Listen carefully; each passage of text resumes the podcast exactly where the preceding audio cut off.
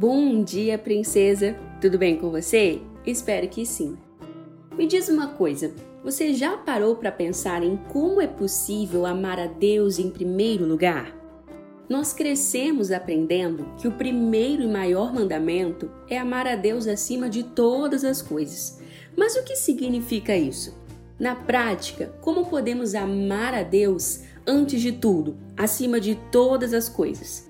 É sobre isso que nós vamos conversar hoje.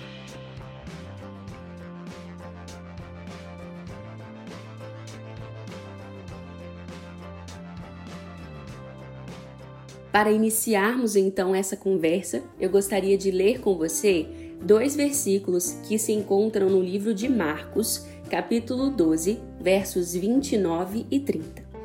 Assim diz a palavra. Jesus respondeu: O mais importante é este: Ouve, ó Israel, o Senhor, o nosso Deus. O Senhor é o único Senhor. Ame o Senhor, o seu Deus, de todo o seu coração, de toda a sua alma, de todo o seu entendimento e de todas as suas forças.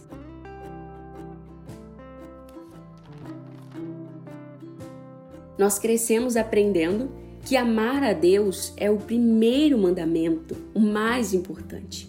Mas como nós podemos amar o Senhor acima de todas as coisas na nossa vida cotidiana? Como fazer isso? O que isso significa?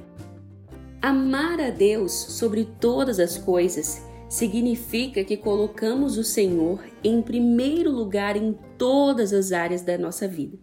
E esse amor, princesa, afeta a maneira como vivemos, como nos relacionamos, como trilhamos a nossa jornada como garotas cristãs, como filhas do Rei.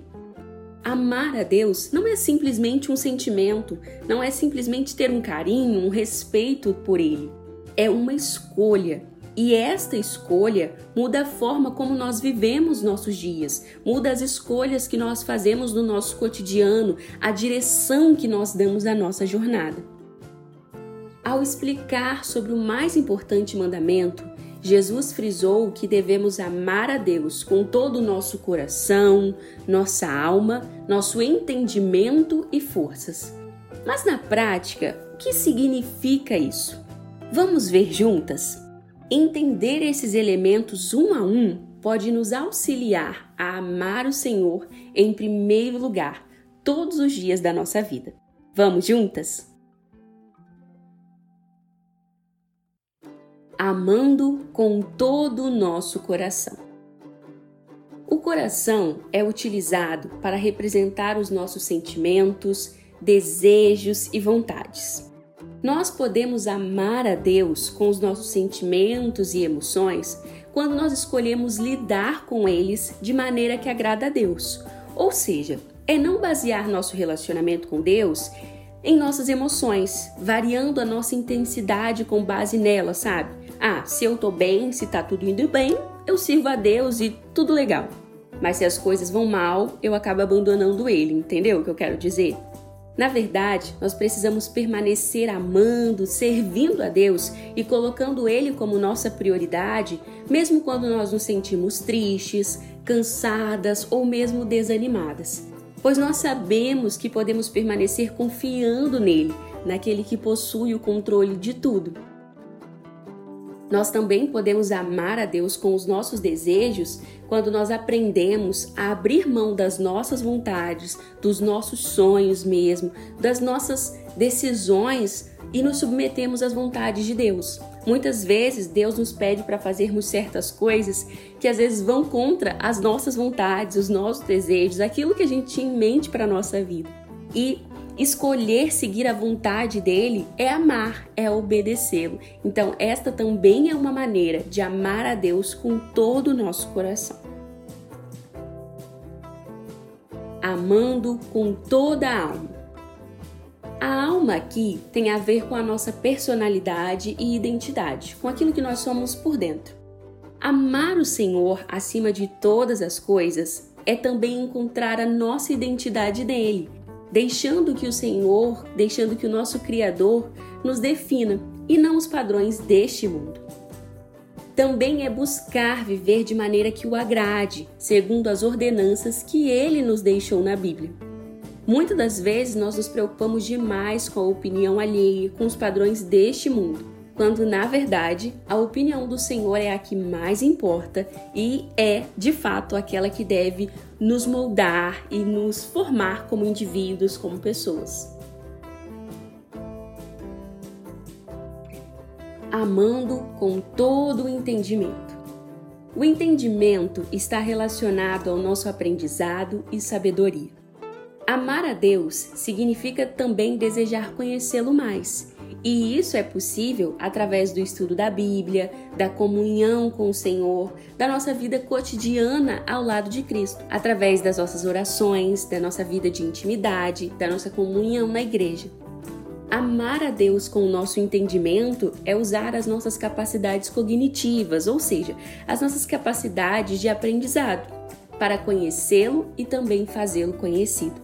Então, amar com o seu entendimento é aproveitar o máximo que você pode da sua habilidade de aprender, da sua disposição para conhecer mais do Senhor, através de estudos, através de cursos, através da troca com pessoas que também têm vida com Deus. Isso que você está fazendo agora ouvir esse podcast é uma maneira de amar ao Senhor com o seu entendimento, porque de alguma maneira nós estamos trocando conhecimento aqui, conhecimento acerca da eternidade, acerca do Senhor.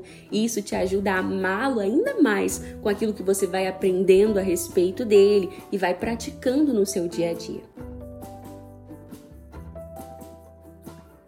Amando com todas as forças. De que maneira nossas forças podem nos ajudar a amar a Deus, hein? Podemos lutar contra a nossa carne para viver de maneira que agrade a Deus, uma das primeiras coisas. Também podemos lutar para fazer a vontade do Senhor, por mais difícil que isso seja. Além disso, podemos destinar as nossas energias, a nossa força diária a fazer coisas que agradam ao Senhor, utilizando melhor o nosso tempo, priorizando o que realmente importa e também investindo tempo no reino, em prol do reino, ao invés de perder tanto tempo fazendo coisas que nos levam a pecar e entristecer ao Senhor. Ou seja, amar a Deus com nosso coração, com nossa alma, entendimento e forças é submeter tudo o que somos, né, tudo o que nos compõe ao Senhor, procurando amá-lo por meio de tudo que nós somos, fazemos e até mesmo pensamos. Será que está parecendo difícil amar a Deus por meio de tudo isso? Pode ser sincera, eu sei que está, eu sei que é. Mas Deus é tão bom que Ele não nos deixou sozinhos. Na verdade, Ele deixou o Espírito Santo como nosso amigo, como intercessor e companheiro. A Bíblia nos ensina que o Espírito Santo tem poder, tem capacidade para nos ensinar, para nos dar sabedoria, para nos fortalecer e até mesmo orar, interceder por nós.